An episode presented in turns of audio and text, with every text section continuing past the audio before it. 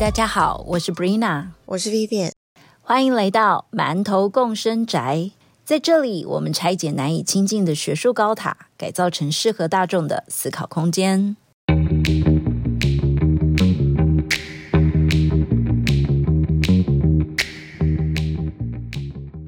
在上一集的 Podcast 中，我们这几个馒头作为二十代的年轻女性，分享了许多自己作为女儿跟原生家庭之间的矛盾、冲突，还有拉扯。我们也一起思考了叛逆的意义，以及叛逆究竟能够带给我们什么样的疗愈力量。这一集我们延续了叛逆的力量这个主题，想要探索更多身为女性的多元面向。于是我们邀请了今天的来宾蔡欣，她可是来自台湾遥远的离岛东引哦。她今天会作为三十代的女性代表，和我们分享她的生命故事。欢迎蔡欣，大家好。蔡欣，其实你是我第一个认识住在台湾离岛的人呢，很好奇你现在在那边的生活是怎么样的？嗯，大家好，我是蔡欣。呃，目前呢，我跟我先生在岛上是开一间无菜单料理餐厅，叫泰利食堂。那我自己另外呢，在岛上也考了很多的证照，在做很多斜杠。那例如我第一个考到的是保姆证照，因为后来有在岛上生小孩，那就。也考了个保姆证照，可以去照顾小孩这样子。那再来呢，自己还有因为本科系是呃文藻外语，那我是主修西班牙文，副修英文。那在岛上呢，因为还蛮多呃小朋友，他们对于英文是不熟悉的，所以后来我自己有再去考了一个呃英文绘本的教师证，也在岛上做小朋友的英文启发这样子。那另外呢，这边的图书馆有计划，也是在教成人班英文的部分。那我自己也有在带成人班的英文。最后呢，我自己还有在考上了，就是最近刚考上的领队证照。那马祖解说解说员的证照也正在进行中。这样最重要的是，目前自己也有在岛上经营 YouTube，就是东影媳妇的小岛日常。那这也是我在岛上做的事情。这样。哇，听起来你的写稿人生真的非常的丰富诶。不过啊，我听 Amelia 之前说，你之前的工作总是在大陆各地出差啊，然后后来心很累，所以向宇宙下了订单，希望能够在某个步调比较慢的地方定下来。结果就遇到了你先生，后来结婚嫁到东瀛。但现在怎么听起来好像你还是做了很多的事？难道你嫁到东瀛后又重新跟宇宙下了订单吗？嗯。应该要说自己本身就是一个闲不下来的人，所以虽然说当初到大陆去各地出差，然后一卡心里就这样出去，到后来真的觉得很累，又到了东影，后来再跟先生在这里，又觉得说啊时间非常的多，那我能做什么？做着做着就又发展出这么多的斜杠这样子。所以听起来，在步调比较慢的岛上，好像跟你原本好像闲不下来的个性之间，有一个就是比较大的一个落差。所以你刚到那里的时候，你有没有产生什么样的新的焦虑？在一个这样子步调比较缓慢的一个小岛上，嗯，这一定有的。因为说真的，这个岛屿的缓慢的步调，跟我一开始真的是非常的不习惯。尤其像我们餐厅，我们餐厅是从。呃，从我们家自己家底下挖挖了一个地下室，然后现在就像是一个防空洞的餐厅。然后这整个建构的过程花了快一年的时间，这一年时间全部都是空档，对我来说非常的空白，没有任何事情做，我也是非常的焦虑。那在这个焦虑的过程中，就在想着我要怎么样子才能够发挥自己在这里最大的价值，所以就。找了很多事情给自己做，像那些英文课啊之类的这样子。刚刚 Anita 好像有提到说，就是你的餐厅是在家里的地下室挖了一个空间吗？对，没有错，就很像防空洞这样子。这也太酷了吧！所以它是挖下面的地基这样子。嗯，我这样子解释好了。东影因为地势就是高低非常落差非常的大，所以说。我们家底下这个空间虽然是往下挖，但是后面一样是有阳光照下来，因为我们在一个山坡上，所以说呃挖下去，我们家餐厅大概就大家会走下来之后会觉得哇别有洞天，因为我们家餐厅里面还有一颗很大颗的东引的岩盘花岗岩在里面这样子啊，因为它的硬度非常的硬，炸不掉，所以我们只能把它保留在那里。哇，感觉好酷！那个空间感的，就是好像往下走，但是又是就是还是可以照射得到阳光，所以它感觉好像也不是真的在地下室。对，没错，它会看感觉就很像是在呃坑道里面那种感觉。真的太有趣了。然后你说，就是在就是那一年可能还在装潢啊、整修的时候，这个空白的时候，是你会感觉对自己比较焦虑吗？嗯，对，会焦虑，然后会怀疑自己，就是我在这里做什么，为什么什么事情都做不了这样子。所以在那个阶段上，那你是怎么去处理？就是这种好像觉得好像自己毫无用武之地的这种呃心情。在那那个一年之中，嗯，我在这一年之中呢，一直在思考，说我能够做些什么，能够因为刚到这个刚到东影这个地方，还不知道说自己的定位能够在哪里，所以那时候是尽量就是往自己家，例如说菜单的研发，甚至是可能开发英文菜单，因为本地本地没有餐厅有提供英文的服务，所以说我们餐厅就有。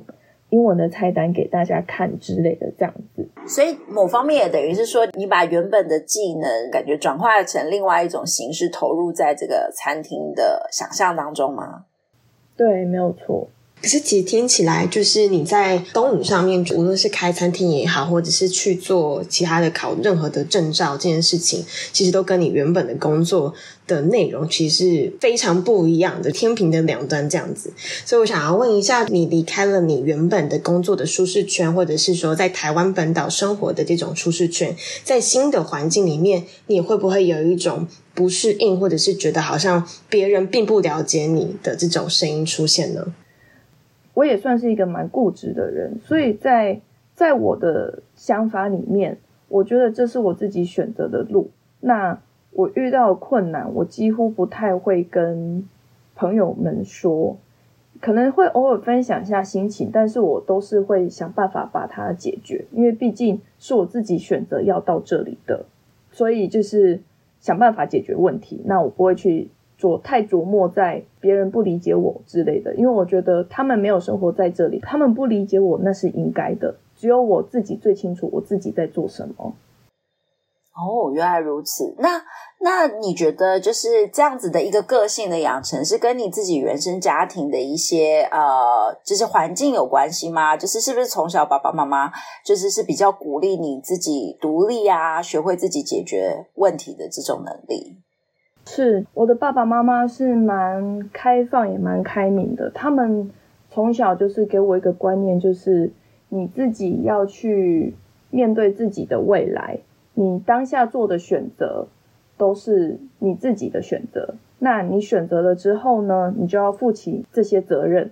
如果觉得不行的话，到时候再说。那他们会希望我就是在下一个决定之前，一定要多方收集资讯。然后听听别人的意见跟想法，最后再由自己去判断，说我应该怎么做。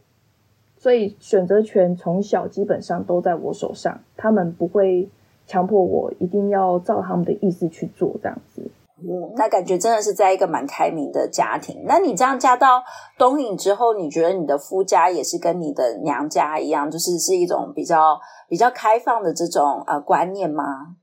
嗯，我觉得世代差异有差，因为呃，我老公他是老幺，我是老大，那他的爸爸妈妈就是我的公公婆婆，跟我娘家的爸妈差了十岁，所以老一辈的方式呢，相较的就会比较，嗯，相对的会独裁式一点，所以我在这里面我就变成了有点像金氏媳妇的状态。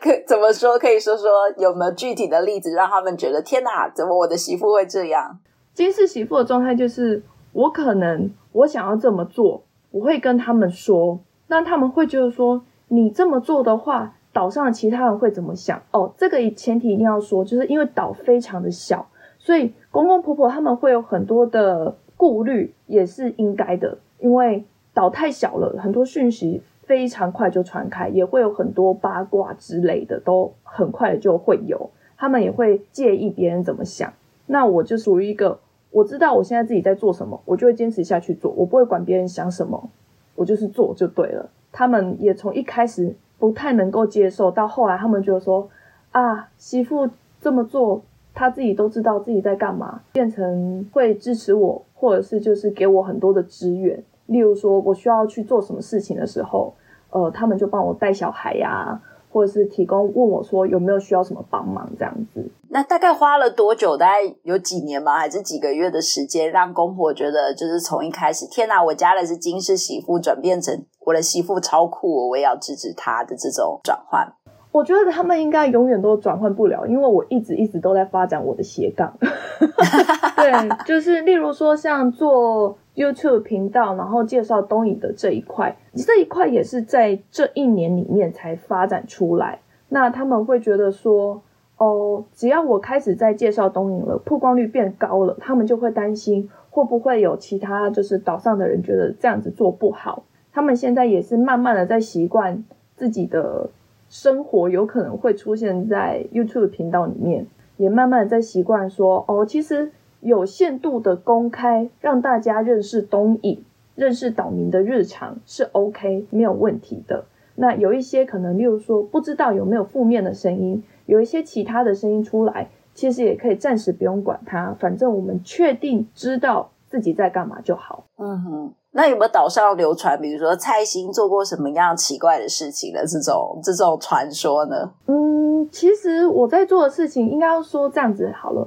我刚到这里的时候，跟大家都不熟，但是我的个性本来就比较开朗一点，而且我也喜欢就是听老人家讲故事，我也很喜欢跟岛上的居民们聊天。我觉得他们在这里其实每个人都有自己的故事、自己的生意、自己的想法，还有他们以前家里面的历史，我觉得我都蛮蛮喜欢去听这一些东西的。所以目前可能大家只是对我的想法都是，哦，你要做那个哦。这样子会不会很累？你时间很多哎，你餐厅不是很忙吗？大家比较多想法是这样子，所以你现在算是岛上的名人了吧？地方小，做什么事情都很快就会大家都知道，所以我觉得比起台湾来说，这个真的还好。只是因为我地方小，所以我的宇宙比较小，我下订单要回的速度非常快，这样子。但是，那你在那你是本身一个蛮注重就是所谓隐私的人嘛？因为变成因为在台湾可能比较多保有所谓隐私的这个空间，那到那么小的地方，当然就是好像你家发生什么事，就整个社区都会知道了这样子。你会在意这个部分吗？嗯，就像我刚刚讲，我个性可能从小就相较比较叛逆一点，所以我已经养成一个习惯，就是。我做我自己的事情，我知道我没有对不起谁，别人说什么我基本都不会在意，因为我知道我自己在干嘛。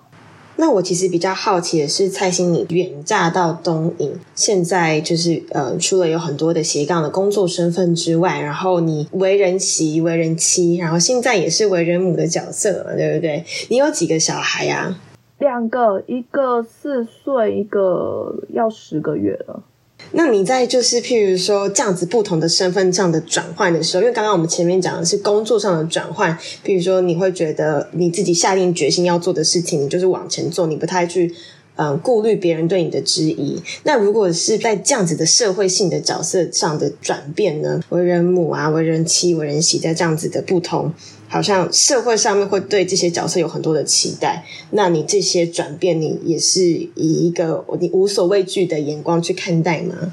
嗯，就像例如说这样子讲好了，呃，我小朋友我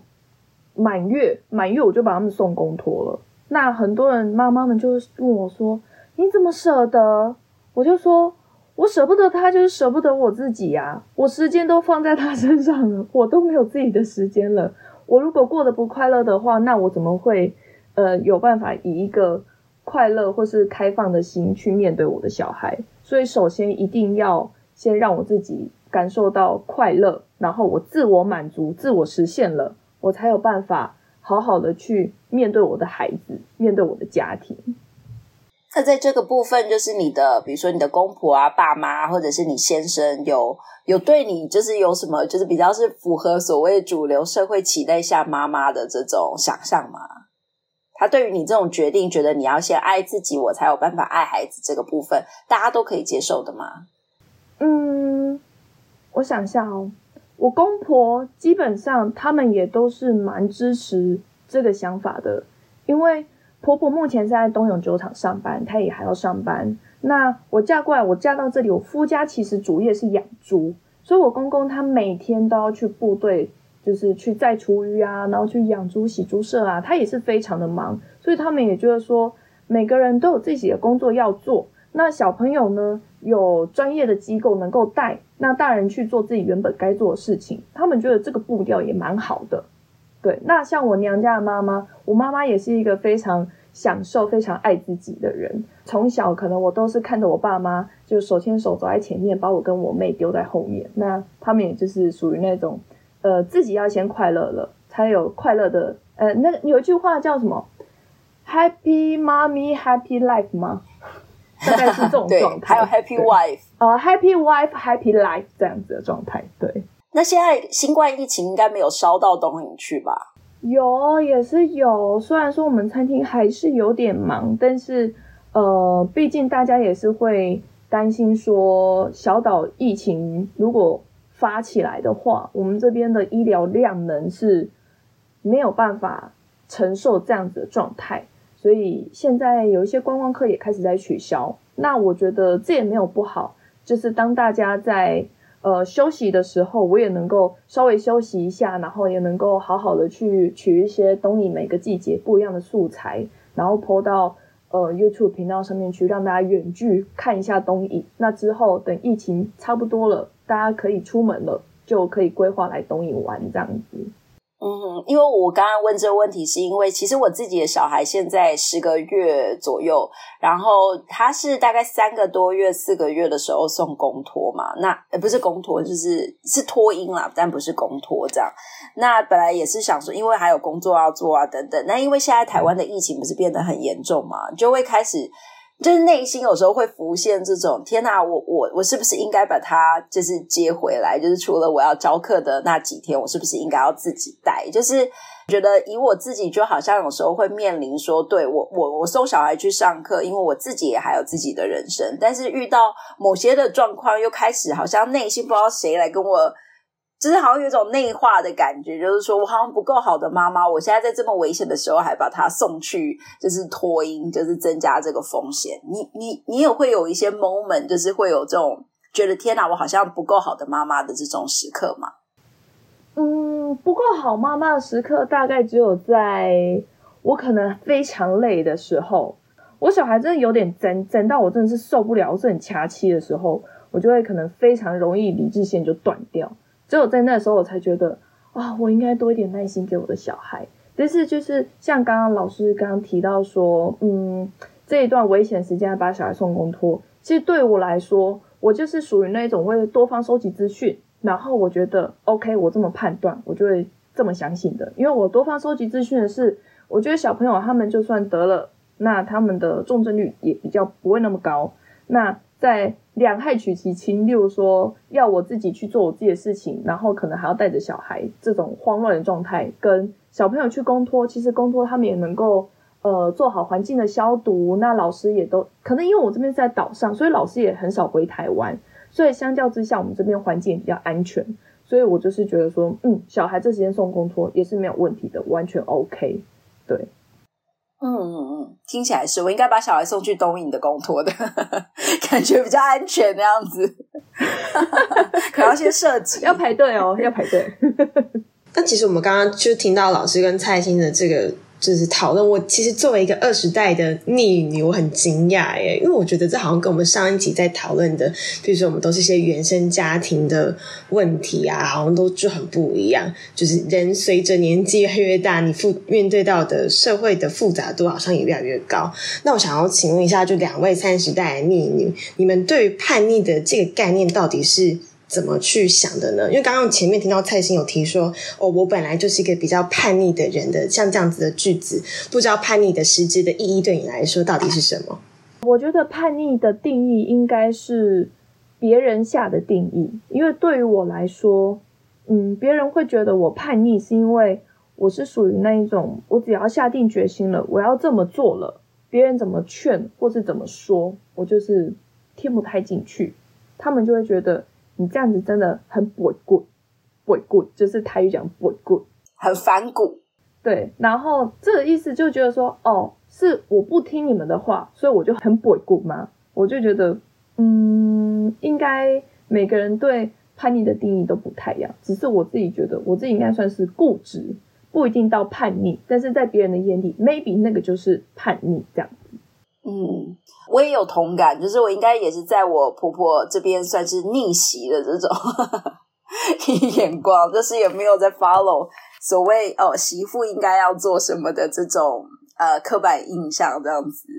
所以我也蛮同意，就是蔡心所说的这种叛逆其实是别人给我们的标签嘛，对不对？但是我觉得听起来，因为我们上一集二十代的时候，会觉得比较多的迷惘，就是我们在谈叛逆的时候，感觉是是谈的比较多，在迷惘之中去怎么去找自己，然后可能透过做一些不符合家长期待的事情，然后来找到自己。可是这一集，我觉得我们听到的这个叛逆，其实是蛮知道自己想要做什么的，也比较有余裕去去执行自己想要做的事情。所以我觉得这样听起来，确实好像二十代跟三。时代的叛逆有有蛮大的一个差别的。那你现在回头看呢？如果是你在大学二十十二十岁左右的的时候的叛逆，你觉得跟你现在就是作为东影逆袭的这种叛逆，你觉得有差别吗？这可能跟我原生家庭给我的想法也有蛮大的关系。因为我妈妈呢，她给我的想法是这样，她说。你以前做的每一个决定，成就了现在的你，所以以前都不会觉得自己迷惘，那一直到现在也不会自己是迷惘的状态，因为我都活在每一个当下，对，所以不觉得有迷惘或是叛逆的状态。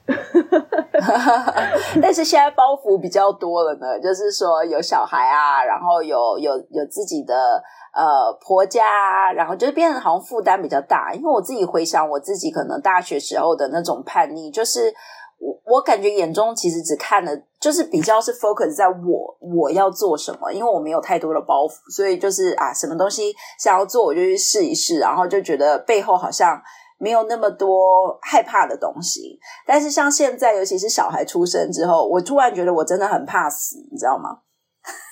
就会有一种觉得，好像这个世界如果没有我的话，就是我的小孩他要怎么办？就是好像开始做东西、做事情的那种呃思虑的程度，确实我觉得跟我自己比起来，就是在二十代好像就就胆小了一点。我觉得我的叛逆反而就是有点退化了一点，就是开始有害怕的东西。不知道你有这种感觉吗？还是也还好这样子？我觉得可能因为。我到这里，我跟我的公公婆婆磨合了，然后呢，他们现在已经从从一开始可能会造成我内心的压力，我心理上的压力，到后来我们就磨合出一个相处的模式。那现在他们已经变成我的助力，变成我的后备后备支援队，然后他们能够好好帮我顾小孩。所以当我有什么样子的想法要去做的时候，我的我这边几乎都是支持我的耶，我好像非常的平顺哎。好像没有，我觉得这应该是你的超能力吧。就是这应该是你有办法把原本可能是敌对的人，然后收编成嗯变成自己的队友这种能力。对，我觉得好像嗯没有太多的阻碍，就算有阻碍，我也觉得事情解决了就过了。那还是朝自己想要做的那个目标去前进，这样子。嗯嗯嗯，真的是非常勇敢的蔡姓这样子，感觉就是一个冲锋陷阵，然后就是开疆辟疾的那种个性的人。还行还行，不然怎么会嫁到东瀛呢？我以为那是你地理知识不及格的关系，真的就是搞不清楚马祖跟马公 嫁过来的。其实我好像也搞不太清楚，哎，就是这时候就说明我们台湾本岛的人感觉真的是。你知道视野有一点狭隘，都不知道附近的离岛发生了什么事情，这样子。对，然后我应该要跟大家讲一下马祖跟马公对于我来说到底差异有多大。因为我是高雄人，然后呢，我那时候老公在台南念书，那他当初跟我自我介绍说他是马祖东引人，我就理所当然的以为哦，马公哦，澎湖啊，很近啊，小港机场每天都有直飞班机，非常的近。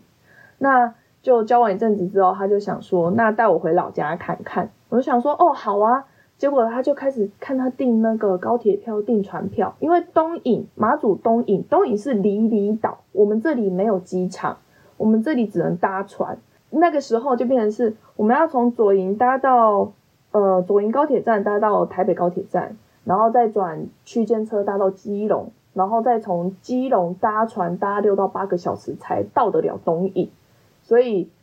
从原本可能飞机飞一个小时就到的马公，变成东引，这个差距真的也是蛮大的，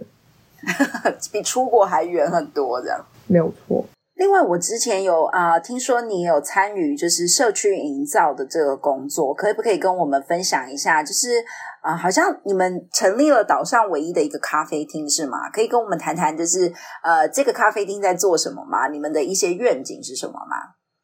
呃，我其实应该算是二零一六年回来，然后咖啡厅，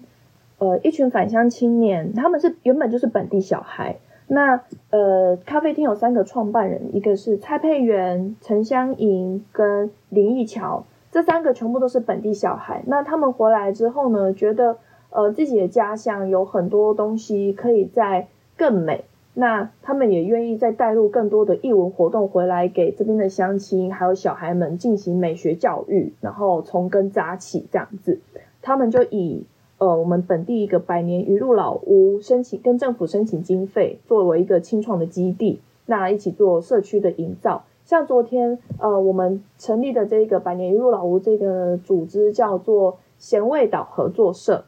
那像昨天贤惠岛合作社呢，也在岛上。举行了第一场的露天电影院，那个场地呢也是原本一个老房子，重新整理起来。那也是邀请本地的居民、观光客一起参与这样子的活动，所以就是跟着返乡青年们，跟着他们一起做。因为我自己一个人，我可能做不了这些。他们他们这三个人就是都有自己的专长，有做设计的啊，然后也有写文案的啊。那所以我就是机动队。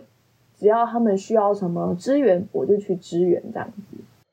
感觉就是一个很酷的 project，就是一个，就是大家会没想到，就是东影这个地方可能有这么样年轻有活力的一个新的可能，而且美学生跟教育，我也觉得是一个非常重要的一项计划，而且是一个长期的计划。那最后我想问蔡兴的就是，呃，你做那么多，你也看到返乡青年回到就是东引这个岛上去重新扎根生根，那你对你自己小孩的期待呢？你会希望他们之后留在东引呢，还是会回到台湾还本岛，还是说你会希望送他们出国之类？你对于小孩的想象是什么？我对我小孩想象是，我希望他们能够回台湾，甚至能够出国，但是这个前提都是他们看。看的够多了，他们觉得外面的世界他们都看过了，他们想要回来，那我也支持，就是做他们就是做他们自己想要做的事情，这样子。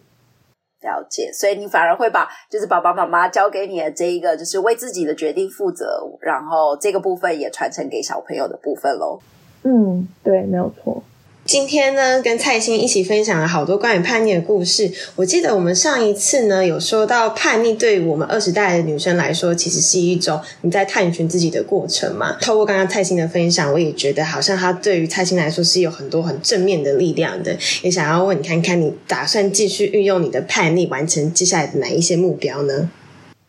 我应该会持续的在本地用我自己的能力。去发展，让台湾更多人知道马祖东引这一个离岛。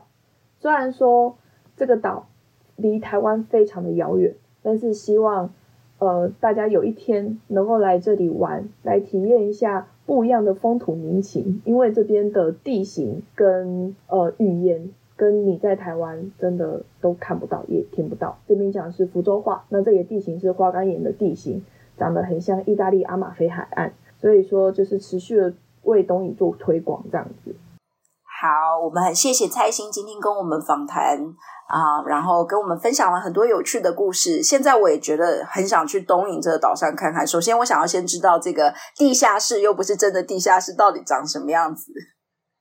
欢迎欢迎来到我们东影泰地食堂，也欢迎大家来东影走走看看。这里现在目前不是只有蓝眼泪，我们这边连星空都非常的漂亮，欢迎大家来走走。谢谢蔡心，嗯，谢谢大家，谢谢。